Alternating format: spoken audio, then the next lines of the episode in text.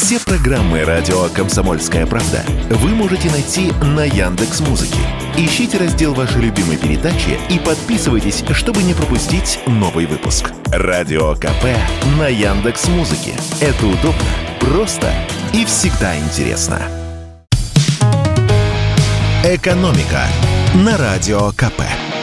Здравствуйте, дорогие слушатели радио «Комсомольская правда». В эфире наш ежедневный обзор самых важных и интересных экономических новостей.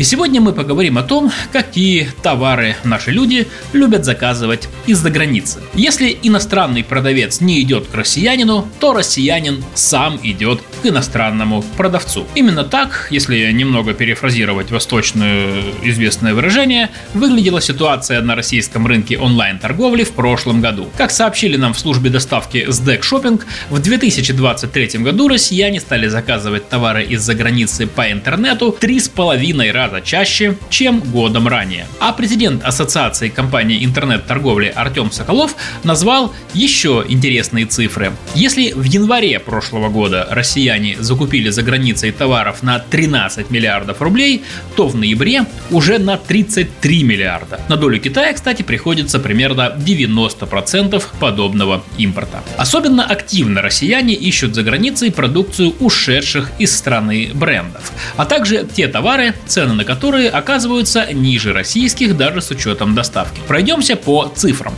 Больше 50% заказов из-за рубежа – это одежда и обувь. В основном кроссовки. Самые любимые бренды – это Massimo Dutti, Uniqlo, Zara, Nike, New Balance, Adidas и Puma. 20% заказов из-за границы пришлось на товары для здоровья. В основном это биологически активные добавки. И 12% покупок – это техника с электроникой.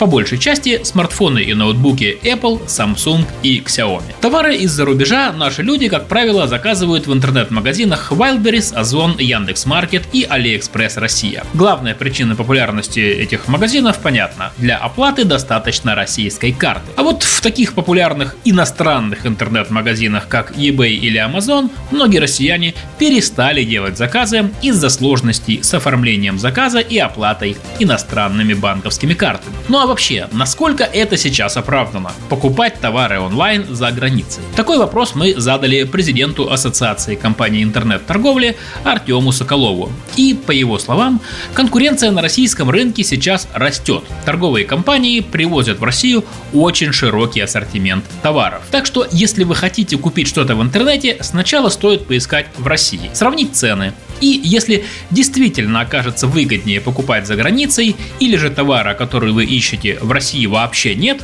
вот тогда и можно делать заказ на покупку в других странах. Ну и, как говорится, выпуск экономических новостей без пива – время на ветер. К чему это я? А вот к чему. Теперь все пиво в России будет не только пенным, но и марочным. Нет, речь не про сорт напитка, а про его обязательную маркировку. В прошлом году специальные коды начали наносить на пиво в кегах. Это такие большие емкости для того, чтобы продавать э, в пункты продажи на розлив. И также на пиво в стеклянной и пластиковой таре. А с 15 января пришел черед разливного пива и алюминиевых банок. К слову, маркироваться будет не только пиво, но и другие напитки. Например, медовуха и сидр. Зачем это нужно? Как пояснил нам руководитель Центра исследований федерального и региональных рынков алкоголя Вадим Дробис, рынок пива в стране огромен. В год производится 8 миллиардов литров. К тому же у нас уже маркируются все виды спиртного, кроме пива. Поэтому есть мнение, что 1 миллиард литров пива идет, как говорится, мимо кассы.